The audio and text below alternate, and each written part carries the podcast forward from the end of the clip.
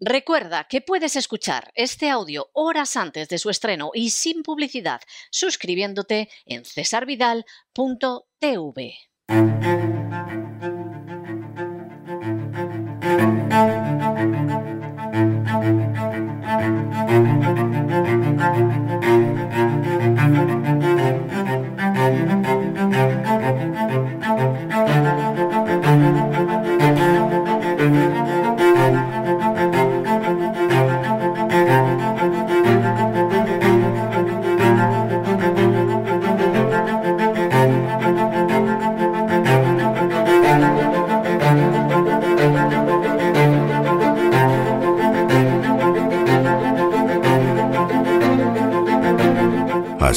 España, con César Vidal y Lorenzo Ramírez.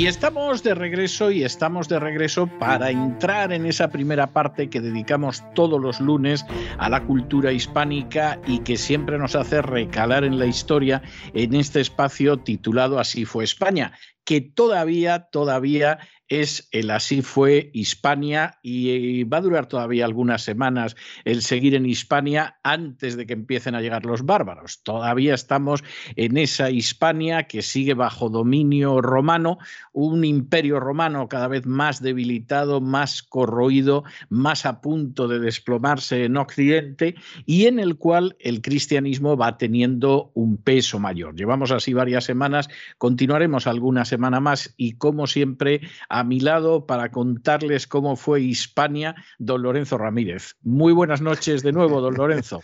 Muy buenas noches, don César. Vamos a hablar ahí de algunos, de algunos obispos, ¿verdad? Allá por el siglo III, siglo IV, nos situamos en España.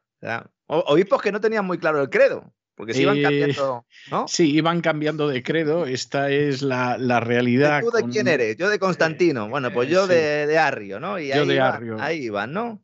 Ahí iban. Y además, bueno, la semana pasada, hablando de ese cambio que se produce, hicimos una referencia al concilio de Elvira, hablamos de Osio, que fue el obispo más importante del siglo IV. Hombre, hasta hizo política internacional en el concilio de Nicea, que era lo más que se podía llegar.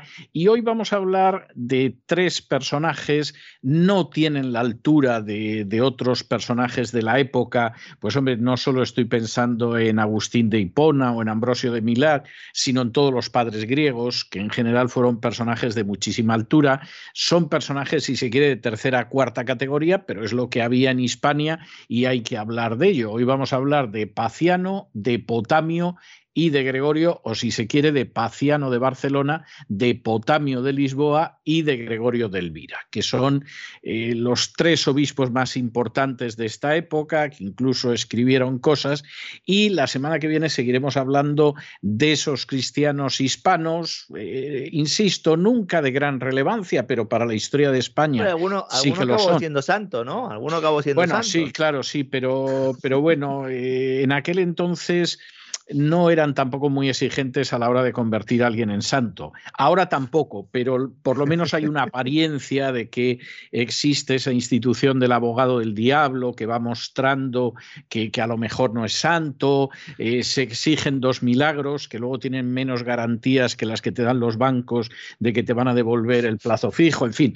cosas de ese tipo. Pero bueno, al menos en apariencia, digamos que ahora llegar a santo está más complicado, hay un sistema más sofisticado en aquel entonces Hombre, la prueba está en que durante la Edad Media acabaron convertidos en santos personajes que luego se ha sabido que no existieron, como San Jorge, por ejemplo, que lo quitaron después del Vaticano II del santoral, lo cual no ha evitado que siga siendo patrono de Cataluña, que también es una nación que nunca existió, tiene cierta lógica, o que haya habido santas que también desaparecieron, como Santa Catalina Catalina, que también desapareció del santoral después del Vaticano II porque no había existido. Y mire usted lo que son las cosas. Fue la santa que supuestamente se le apareció a Santa Juana de Arco, con lo cual el, lío mm. que, aparece con esto de los santos es tremendo. Pero bueno, nosotros vamos a volver a nuestra época y empezamos efectivamente con Paciano de Barcelona que es uno de los padres de la Iglesia, pero evidentemente menor, con bastante influencia, y esto es lógico, de lo que era África, porque como hemos comentado en otras ocasiones, el cristianismo hispano es un cristianismo fundamentalmente un cristianismo africano, y personaje muy preocupado sobre todo por las supersticiones que existían y también por lo que eran las corrientes eh, más estrictas dentro del cristianismo. ¿no? Tengo que decir que Paciano, siguiendo las órdenes de, de, Pablo de Tarso, estaba casado, como dice Pablo, que tienen que estar los obispos, en las cartas, en las epístolas pastorales. Como estaban todos en el Nuevo Testamento. Como estaban todos en el Nuevo Testamento, salvo alguna excepción. Mm. Eh, le conocemos por lo menos un hijo que se llamaba Dextro, al que mm. me referiré luego, y fue obispo de Barcelona, pues eh, posiblemente durante lo que sería la segunda mitad ya del siglo IV. Hablaba antes de que Paciano fue un personaje muy contrario a las supersticiones, por lo menos algunas, y tiene una obra que, tiene su gracia, que es el Cervus, obra en la que él se dedica a, a dar leña a una celebración de carnaval. Y entonces era una celebración de carnaval, como todos los carnavales de origen pagano, donde la gente se disfrazaba de ciervo posiblemente porque sería una celebración de carnaval en la que el animal totémico de esa zona sería el ciervo y la gente se disfrazaba de ciervo. Culto pagano, culto a la naturaleza, etcétera, que ha ido derivando a lo largo de los años. Empieza por la madre naturaleza, que es de donde viene Isis, etcétera, etcétera, y al final se acaba uno vistiendo de animal. No sé cómo lo hace. Exactamente, de animales totémicos. Bueno, pues en algunos casos era el caballo, en otros el ciervo, a veces el cuervo, es decir, los animales eran variados. Claro, esto ya en la mitad segunda del siglo IV evidentemente era escandaloso, Paciano discurre en contra de, de estas celebraciones.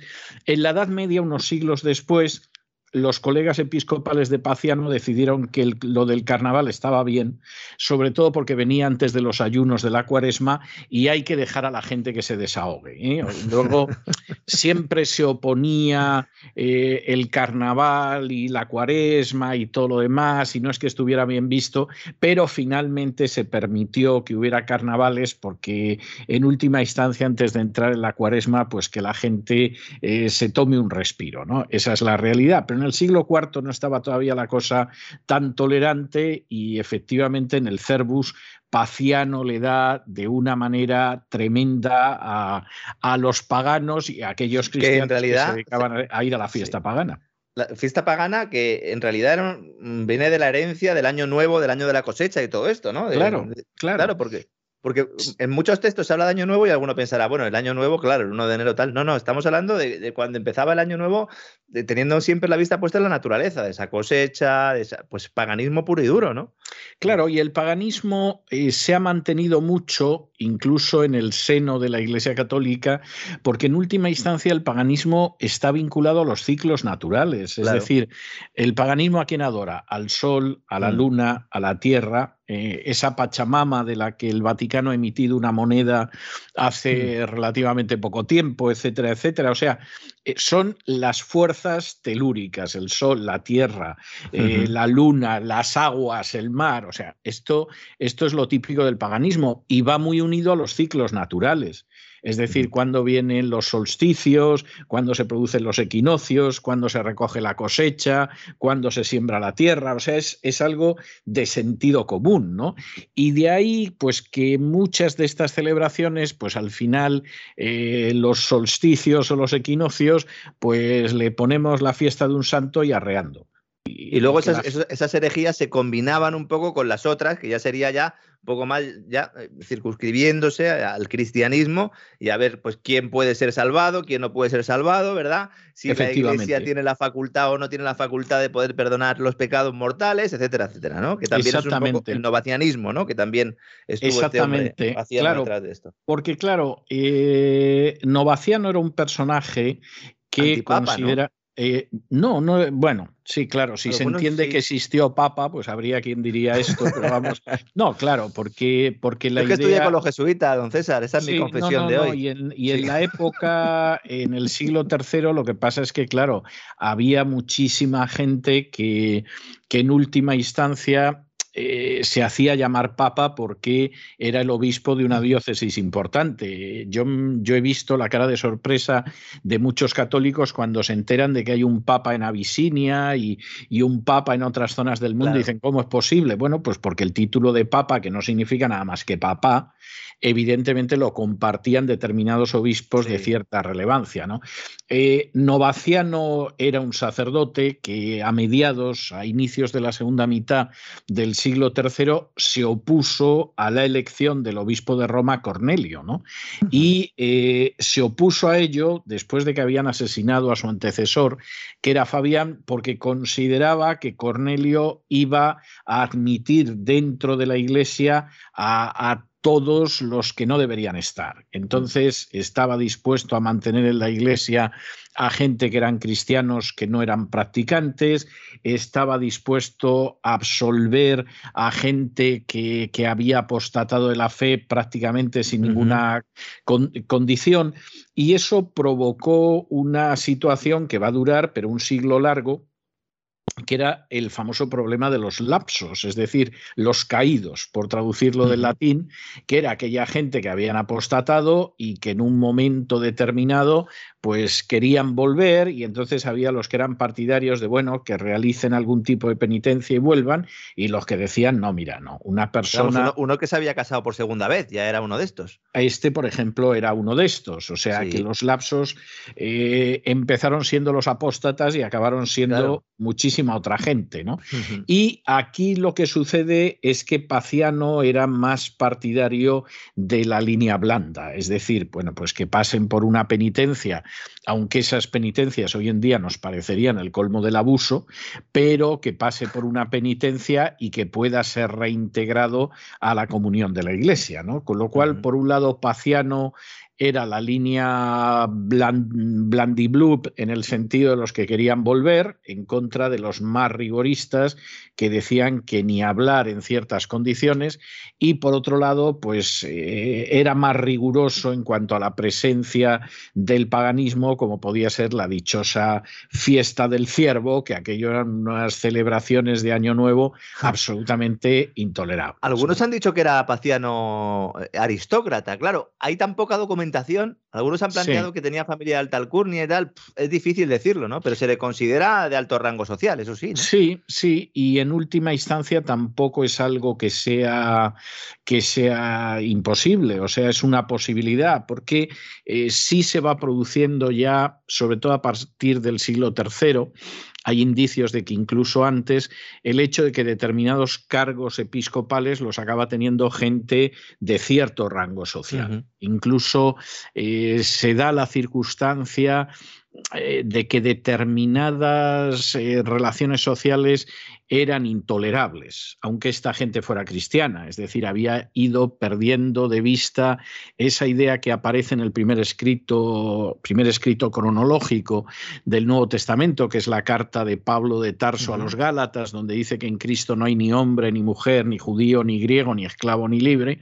Bueno, pues eso lo decía él escribiendo más o menos en el año 49 después de Cristo.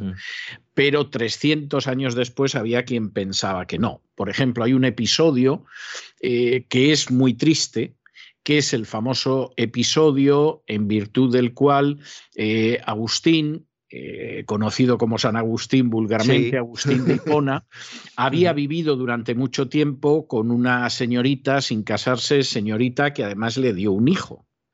En un momento determinado, cuando Agustín abandona la secta de los maniqueos y se convierte al cristianismo, pues eh, parece ser que lo suyo hubiera sido que se hubiera casado con esta buena chica, que toda la sensación que da era que tenía una paciencia impresionante con el futuro santo. O sea, era una persona buenísima que le siguió en todas las ocasiones, etcétera, etcétera. Y eh, eso no es posible, aparte porque le caía muy mal a la mamá del santo, que era cristiana, pero da la sensación de que era más mamá, más boys mama que que santa, y le caía muy mal la, la, novia del hijo, a pesar de que era la mamá de su nieto, entre otras cosas porque era una muchacha de una condición social inferior a la de Agustín de Hipona. Y por lo tanto, la sociedad romana no veía mal que estuviera viviendo con ella sin casarse, que tuviera hijos, etcétera, pero encontraba inaceptable que se pudiera casar con esa chica. Eso, eso incluso después de que el cristianismo tenía una influencia social enorme, etcétera, pero el cristianismo en absoluto se le ocurrió incidir en, en, esa situación de discriminación social, todo lo contrario. Y al final Agustín abandona a la muchacha no porque haya decidido vivir en castidad o porque haya decidido mantenerse célibe. Al final es eso lo que sucede, pero esa no es la razón. La razón fundamental, y su madre se lo dice una y otra vez hasta que lo convence, es que, hijo, tú no te puedes casar con esa chica. Es decir, porque tú tienes un rango social que no permite que te cases con esa muchacha. Y son tremendas las palabras de Agustín de Hipona cuando cuenta cómo al final abandona a esta pobre mujer, que insisto, si había una santa en la familia debía ser ella, porque era más buena que el pan, y abandona a esta pobre mujer y dice que fue como si le hubieran arrancado un miembro y eh, el cuerpo se le quedara sangrando, sí, todo lo que tú quieras, pero al final acabaste abandonando a, esta mujer que era una bellísima persona. y la suegra, la suegra. Y, pero la suegra, la madre de, ella, eh, pues supuestamente también era una santa, pero vamos, la santa era de cuidado, ¿no? y y entonces, claro, hay determinados cargos que ya los iba copando cierta gente. Este es un proceso de degeneración que empieza relativamente pronto. Claro, lo que le iba a decir, si es que estamos eh, hablando del siglo IV. Exactamente, en el siglo IV y que ya durante la Edad Media y hasta el siglo XVI, eh, que se produce la reforma, es cada vez peor. Y bueno, en el siglo XVI cambia donde se produjo una reforma, porque donde no se produjo una reforma ha continuado pues hasta ayer por la tarde ahora que dice siglo XVI, en el siglo XVII, en la Catedral de Barcelona, es cuando se, bueno, el, escultor Juan Roch hace ese retablo barroco en el cual aparece precisamente Paciano con Ignacio de Loyola, ¿verdad? Y es cuando, bueno, pues de alguna manera se le ve ahí cómo está siendo elegido eh, como obispo de Barcelona a la izquierda también, y luego el entierro del que luego hablaremos, eh, ¿verdad? Porque este hombre bien no acabó, ¿no? Este hombre bien no acabó, pero hay un episodio al que yo me refería antes y que antes de dejarle contar lo del entierro lo tengo que referir, y es que antes hablé de su hijo Dextro, o Numio ah, Emiliano Dextro, que este va a dar lugar a un episodio muy peculiar, o sea, de estas cosas que hay que conocer y que se suelen ocultar. Él escribió, según testimonio de Jerónimo, él llegó a escribir una historia onímoda. Bien, la historia omnímoda no sabemos lo que era, se supone que era una historia universal en todos los sentidos del término, pero el caso es que la historia omnímoda de Dextro se perdió. Seguramente tendría datos de, de interés, pero se perdió. Y así se quedó perdida. Pero mira tú por dónde a inicios del siglo XVII, donde se ve que hoy estamos regresando sin querer, aparece un personaje que se llama Jerónimo Román de la Higuera, que dice que efectivamente se había encontrado la historia omnímoda de Dextro, el hijo del obispo Paciano, y la publicó con el título de Cronicón de Dextro. Bueno, pues todo el mundo contentísimos porque el hijo del santo escribió una historia y se ha recuperado más de mil años después y tal. Bueno, al final acabó descubriéndose que el Cronicón de Dextro era un cuento chino que se había inventado el tal eh, personaje que decía que la había encontrado, Jerónimo Román de la Higuera, y que era una de tantas falsificaciones, fraudes píos, mm. que se dice, o fraudes piadosos, que se han producido a lo largo de la historia católica, donde la, la falsificación de documentos es algo, pero vamos, que circula eh, casi tanto como el agua bendita. Y entonces nos hemos quedado sin la historia de Dextro y además la falsificación duró poco porque no servía eh, ni para asentar poder ni para asentar dinero y claro, acabó pronto. La Donacio Constantini, como veremos en su día, esa duró durante siglos porque permitía sustentar muchas cosas. ¿no? Y don César, ¿es, ¿es cierta la frase esa de Paciano que atribuyen a Paciano esa de cristiano es mi nombre católico, mi apellido? Sí, es posible que lo sea. Es decir, no es, no es Estaría en consonancia, sería verosímil, ¿no? Sería verosímil. Curiosamente no añade romano porque la Iglesia española no estaba sometida a Roma todavía. Eso se produciría ya hacia el año 1000, en la época del Cid campeador y con el Cid campeador en contra, además, como veremos no sé qué año, porque al ritmo que vamos, usted fíjese para llegar todavía al Cid campeador, que lo tenemos seis siglos por ahí, pero, pero evidentemente sí, la frase es, es muy posible que, sea suya. Bueno, y nos vamos con Potamio de Lisboa, que alguno diría, bueno, pues si era de Lisboa no era español, pues eh, era de Hispania, porque Lisboa en aquel entonces toda, exactamente todavía formaba parte de, de Hispania y seguramente eh, si en el siglo XVII, volvemos otra vez al siglo XVII, esto es, es, una casualidad curiosa, don Lorenzo, si en el siglo XVII la corona española, en vez de empeñarse en retener Cataluña, hubiera retenido Portugal, pues ahora Lisboa sería una ciudad española volcada al Atlántico y nos habríamos librado de todos los problemas que nos ha dado Cataluña. Pero bueno, a veces cuando hay que tomar decisiones históricamente no se toma la más adecuada y perdimos Portugal y, en fin, eh, Cataluña se quedó sobre todo porque vieron lo que era vivir bajo Francia y, entonces decidieron volver a los brazos generosos de, de España, ¿no? Pero Potamio de Lisboa en ese momento era un hispano exactamente igual que los que estaban en la actual Cataluña o en la actual Castilla. Es un personaje curioso porque aunque Potamio de Lisboa fue uno de los padres de la Iglesia, en un primer momento apoyó la Trinidad y las decisiones del Concilio de Nicea del año 325 y 30 años después decidió que se hacía arriano. Con lo cual, efectivamente, pues eh, personaje así muy convencido tampoco es que fuera. Y además. Bueno, luego otra vez volvió a ser niceano. Luego volvió otra vez, pero, pero interviene en uno de esos episodios que se ocultan y que no se cuentan de, de la historia de los obispos de Roma, que es el episodio del Papa Liberio. ¿Eh? Muchos oirán ahora al Papa Liberio y dirán, ¿y este señor quién es que nunca me lo han contado? Bueno, es uno de los varios papas herejes de la Edad Media, porque el dogma de la infalibilidad papal es de 1871. ¿Eh? y además en medio de una situación política muy tensa, que eran los nacionalistas italianos reconstruyendo Italia y por lo tanto acabando con los estados pontificios. Y claro, a ver si declarándome infalible, estos no me quitan los estados pontificios. Declararse infalible se declaró, cisma provocó, pero los estados pontificios los perdió también. Pero el Papa Liberio, que es un papa hereje, es un personaje que en un momento determinado da marcha atrás de la cristología ortodoxa, por decirlo de alguna manera, y acepta una fórmula que cristológicamente es herética.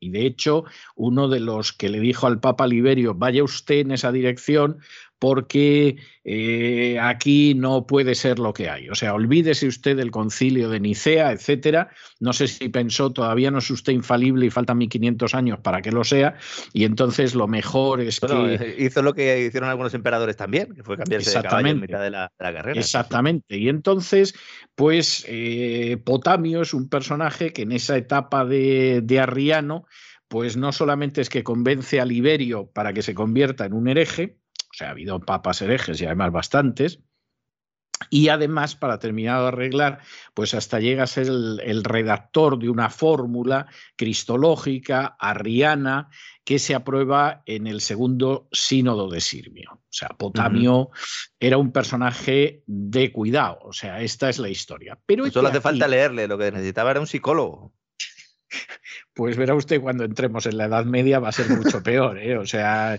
esa, esa es la realidad. Que, Pero, en serio, que, la gente lo busque para que lo pueda comprobar. Eh, tiene unas descripciones sobre los cuerpos de Lázaro en, una de sus obras, que es que de verdad, que es que eh, ponen, ponen mal cuerpo. Los sermones del obispo Potamio de Lisboa, que busquen en internet y que vean porque básicamente lo que planteaba eran unos textos con un lo, describía todo de una forma tan vívida, de una forma tan cruda, incluso eh, reafirmándose en determinados eh, pues términos y léxicos eh, pues bastante ofensivos, eh, un mal gusto básicamente, oscuridad. Algunos eh, analistas o algunos historiadores lo que consideran directamente es que es un léxico propio de poetas y de clásicos paganos. Y no es extraño porque estamos diciendo que en esta época lo que había era una fusión prácticamente de todo, ¿no? Ese paganismo tradicional con las nuevas herejías dentro del propio cristianismo, ¿no? Bueno, y hay otro elemento que es muy importante y que se pasa por alto a pesar de que en España duró como mínimo hasta el siglo XIX y en algunas partes de España hasta entradísimo el siglo XX, porque yo mismo lo llegué a ver en algunos pueblos. ¿no? En el siglo XIX ya eh, a finales no tengo la sensación de que dominara las ciudades, pero dominaba el mundo rural y todavía yo en la segunda mitad del siglo XX avanzada vi su dominio en, en, áreas del mundo rural, ¿no? Y es el hecho de que el púlpito era el medio de comunicación de la comunidad. Entonces, claro, determinado tipo de predicaciones tenían un efecto a la hora de sembrar el pánico y con él el sometimiento de las masas que hoy en día lo tiene la televisión y la radio y la prensa escrita. Pero en aquel entonces, pues claro, no se tenía uno que colocar detrás de un micrófono y llamar ratas eh, dignas del exterminio a los que, por ejemplo, no se sometían a la vacuna. Pero te subías al púlpito y empezabas a hablar de las llamas del infierno, de los padecimientos, eh, del azufre y de Lázaro, que dabas coberlo y lo describías y tal. Y bueno, la gente iba a la iglesia, pues igual que ahora hay quien se pone la mascarilla o va por la cuarta dosis de vacuna. O sea, esa, es, que, es, que, es que describe toda la putrefacción del cuerpo, la descomposición durante, durante, líneas y líneas, y es que al final llega un momento en el que el lector eh, es que está directamente en la escena con todos sus sentidos, luego en la parte de la resolución. La verdad es que cambia los términos, eh, voluntariamente, evidentemente, es un recurso literario, y ya en lugar de hablar de las partes del cuerpo, pues ya sí que habla de la vista, habla de, de, pues, de cómo eh, pues empieza a moverse Lázaro, ¿no? Y recobra la vida, y esa parte es bonita, pero la verdad es que es tremenda, ¿no? Y efectivamente era una manera más de comunicar, y si encima vas ahí, te subes al púlpito y dices que Jesús es una criatura, ¿no? Como decía Arrio, Sí, ¿no? Criatura pues creada, que si tiene alma, que si no tiene alma, que por qué estaba triste Jesús, que por qué no estaba triste si era Dios, porque de eso era de lo que se hablaba, ¿eh? Sí, y además, claro, de nuevo, en estos personajes, a pesar de que sean tan antiguos, están a más de milenio y medio de nosotros, ¿eh? pero hay unos paralelos tan claros, porque al final la naturaleza humana es la que es. Bueno, pues Potamio de Lisboa en un momento determinado se convierte en arriano, eh, te dice que, Cristo es una criatura, convence al Papa Liberio para que se haga un hereje. El obispo de Alejandría le tiró de las orejas por haber dicho eso Exacto de tomo y lomo, eh, redacta un, un, texto en el segundo concilio de Sirmio todavía más arriano, o sea, que puedes pensar estaba equivocado pero convencido. Pero resulta, resulta que se muere el emperador Constancio II, que era arriano, y hay un cambio de poder.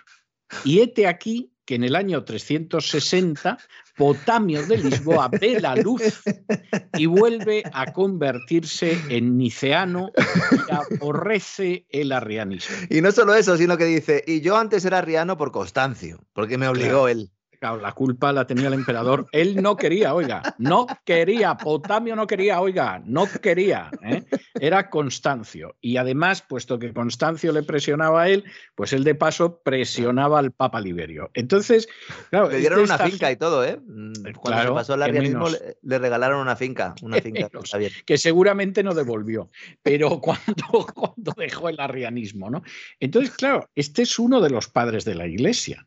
Es verdad que no es de los de los chipén, de los importantes, etcétera, etcétera, pero Potamio de Lisboa es uno de los padres de la iglesia. Y dices, a ver, a mm. ver, déjeme que reflexione. Este padre de la iglesia mm. abandona las decisiones del concilio de Nicea, se convierte en arriano, convence al obispo de Roma, Papa Liberio, para que se convierta en un mm. hereje redacta un documento todavía más herético en el segundo concilio de Sirmio. Y de pronto se muere Constancio II y era demócrata de toda la vida. O sea, es, que es una cosa, es que es una cosa verdaderamente como. Como esos que cambiaron la camisa azul mahón por la chaqueta de pana, ¿verdad? Por la blanca, por la blanca. O sea, es, es así, es. En fin, había un artículo era conmovedor. Hay gente que le sentó muy mal el artículo, pero había un artículo de Jaime Capmani que contaba que en un momento determinado, eh, haciendo limpieza de cosas que no servían en el armario, había aparecido la camisa azul. ¿no? La camisa azul de cuando era de falange y al final pues había puesto una camisa blanca y tal. Y, a mí el artículo me pareció un artículo tierno, no me pareció cínico ni mucho menos, pero hubo gente de Falange que a partir de ese momento a Jaime Catmani le declaró la guerra por tierra, mar y aire, ¿no? traidor, transfuga, aprovechado, etcétera, ¿no? Bueno, yo en el caso de Jaime Catmani no veo que fuera así, pero vamos, en el de Potamio es difícil pensar bien de este padre de la iglesia y ver cómo se movían las cosas, incluido el obispo de Roma, que se convertía en hereje eh, y que luego dejaba de serlo y mañana ya veremos.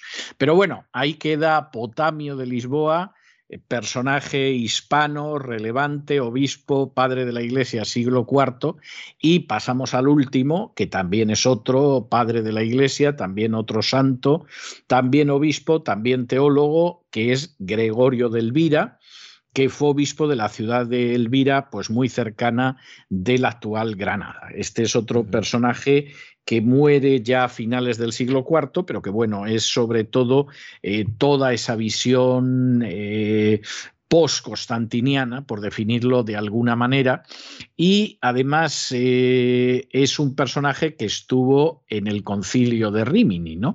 Eh, al cual fueron otros obispos españoles. Este contra los arrianos, contra los este contra los arrianos, el segundo a favor de los arrianos, o sea, la constancia y la perseverancia de los obispos era verdaderamente admirable, esta es la, la historia que hay.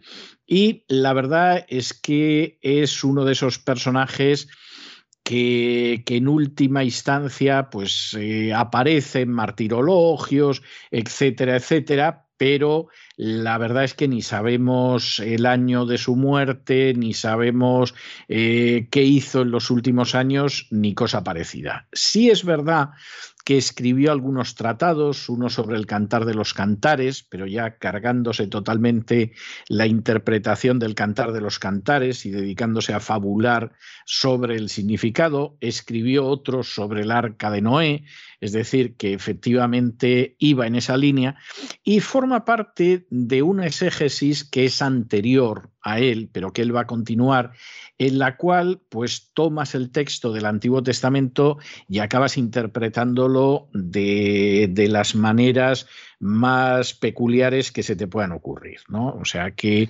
eh, por ejemplo, por ejemplo, estoy recordando una de las interpretaciones, a mi juicio, más divertidas del Cantar de los Cantares, o más, o más trágicas según se mire. En el Cantar de los Cantares, que es una serie de cantares de amor, sin mayor trascendencia, cantares de amor, con enseñanzas morales, pero fundamentalmente son cantares de amor.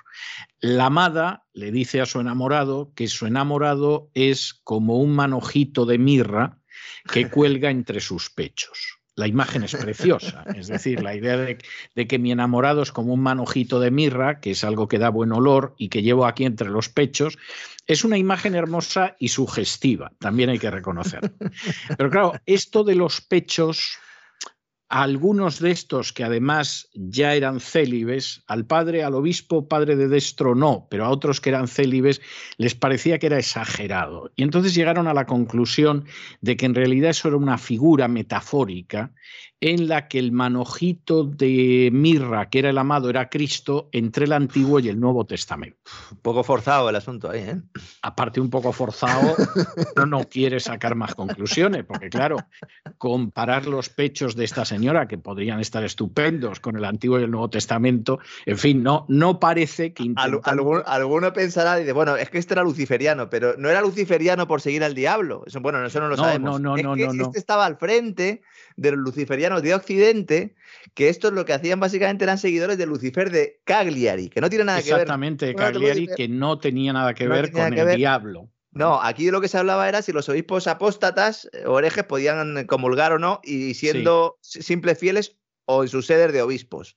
Lo digo porque, claro, uno ve luego Lucifer por ahí y ya considera que era seguidor del diablo, insisto. No, parece... Lucifer era un personaje en ese sentido distinto, eh, en fin, frente, porque claro, el, el problema, uno de los grandes problemas que se produce en el siglo IV es que hasta el siglo IV, en términos generales, como la Iglesia no tenía un poder político, es decir, las distintas iglesias, para ser honrados, no tenían un poder político, tenían comunión entre ellas, no había una jerarquía superior a todas ellas, ni la idea de un primado jerárquico, ni cosa parecida. Todo eso son desarrollos medievales y además muy tardíos.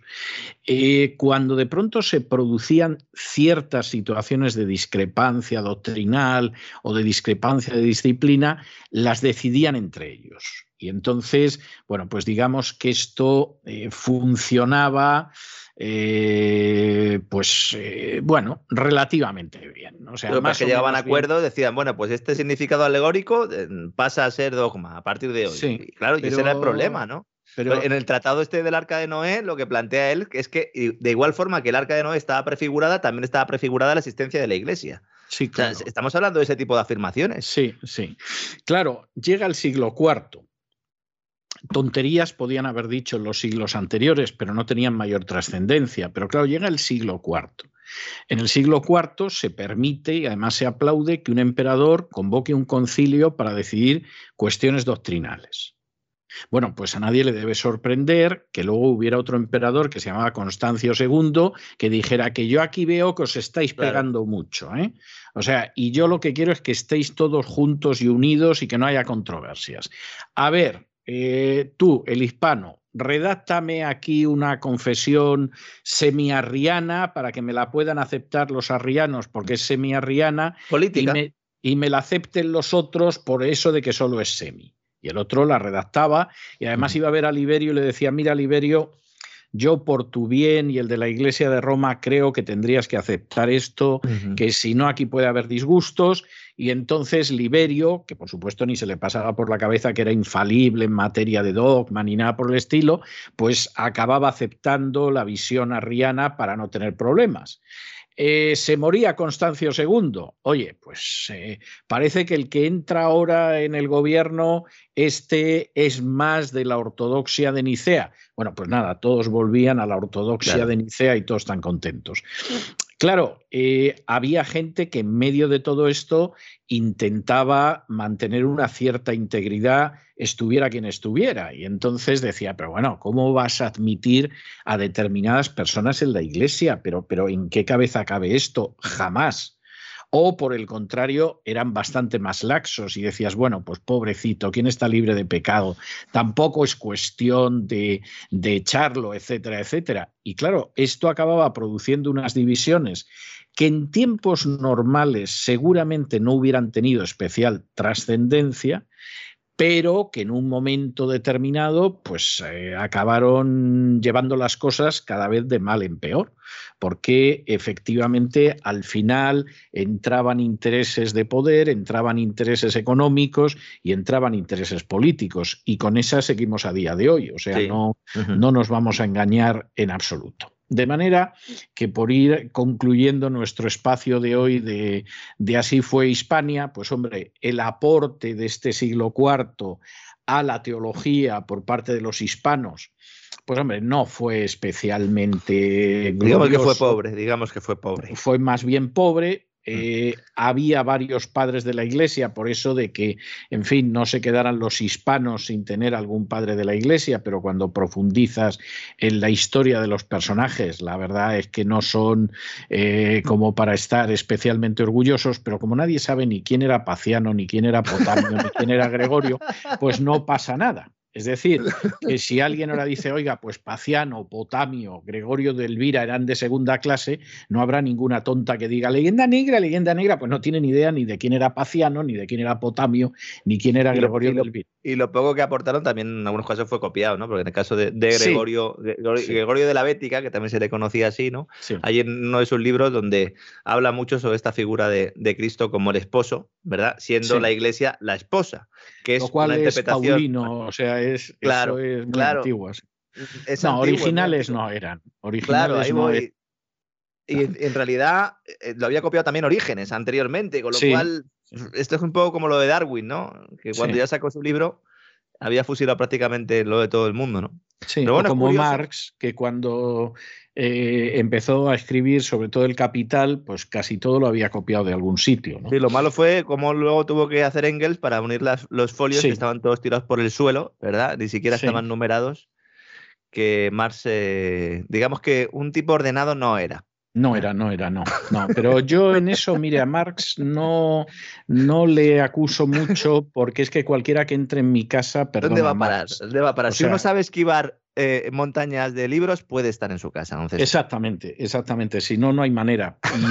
Y, lo de las montañas es verdad porque muchos están por el suelo. Entonces, claro, yo ahí a Marx le, comprendo y... Entonces, en lugar de tener un skyline en su casa, lo que tiene es un bookline. Es decir, uno se asoma y va viendo los rascacielos de libros. Doy fe de ello. Es cierto, es cierto. No crean ustedes que exagera.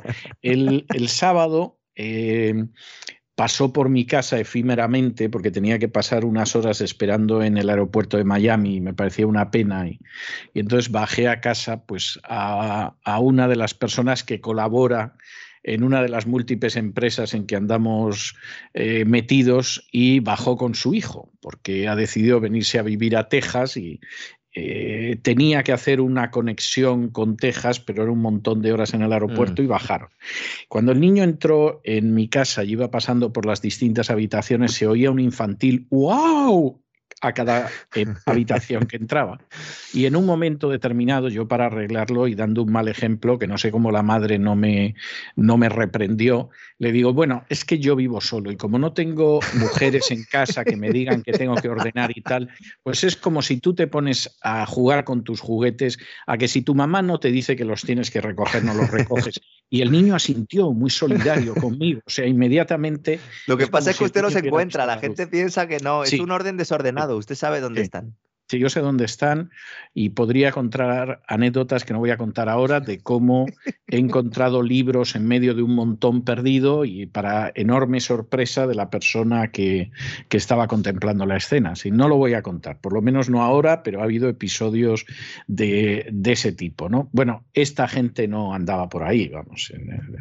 Era, era gente muy de tercera fila, pero hay que... Habrá más, habrá más aportes, ¿no? La semana que viene veremos. Habrá más aportes la semana que viene vamos a ver algún aporte, algo más, en fin, de más empaque que, que estos, pero pero eh, la cultura hispana, después de, de, ser una cultura que marcaba realmente cómo había que hacer las cosas en Roma, hay que reconocer que no se recuperó de lo que era el Bajo Imperio, que el cristianismo tampoco hizo que se recuperara va a tener un pequeñito destello con los visigodos, que a lo mejor con suerte antes del verano los vemos por aquí, Yo creo que sí, pero tampoco pondría mi mano en el fuego porque va a ser así.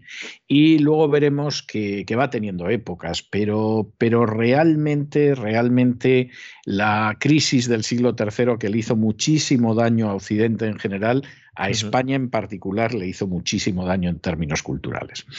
Eh, don Lorenzo, muchísimas gracias una vez más por, haber parado por este lugar aquí en el siglo IV. y, en fin, nos volvemos a ver la semana que viene sin salir del siglo IV. Usted el título lo da, ¿no? Al final de la temporada usted me dará algún título, ¿no? Eh, yo tengo titulitis y a nuestros oyentes también podrán decir que han hecho el curso de Así fue España. Lo digo porque como hay mucha gente que saca cursos por ahí, pues no hace falta. Simplemente pues uno escucha, ¿verdad? Y luego ya pues rasca un poquito. Podría, podría hacerse, ahora que lo estoy pensando, sí. Igual que hay gente que da cursos, efectivamente. Es por mi madre, ¿eh? que no se quede Sí, no, no, yo lo comprendo, yo lo comprendo. Yo comprendo que efectivamente, hombre, una madre es una cosa muy seria. Me lo va a decir a mí, que está hoy hablando con la mía. Y, efectivamente, pues eh, una madre es una cosa totalmente seria. No, no, no cabe engañarse al respecto, ¿no? Pero no lo sé, no lo sé. A lo mejor tendríamos que hacerlo, ¿no? Es decir, se puede usted eh, matricular de los cursos de Así fue España y le vamos a, dar algún tipo de diploma o certificación, por supuesto. Asistiendo, es decir, no como el título de casado, es decir, un Exactamente, y claro, eh, pues vamos a dar uno de historia antigua, otro de historia medieval, moderna, contemporánea y después de la transición. Y lo que pasa es que va, a tener usted que estudiar un montón, porque luego las preguntas. y, don Isaac, y don Isaac puede acabar martirizado literalmente. Sí, sí, sí. Y efectivamente decir, bueno, pues ahora potamio. ¿eh? Eso lo sueltas en una facultad de historia en España, ahora cualquier potamio, saquen un folio, y, siembras el pánico. O sea, llegan para un examen parcial. Y tema del examen, potamio. Bueno, habría uno que levantaría la mano y dijera, pero si eso es química, o sea, ¿por qué me dice usted? O sea, y este es el examen de historia. No, no, claro que este es el examen de historia. Potamio. Bueno, bueno, se produciría un motín, seguramente, en cuanto que salieran del estupor. Bueno, don Lorenzo, un abrazo muy fuerte y hasta mañana. Igualmente, hasta mañana.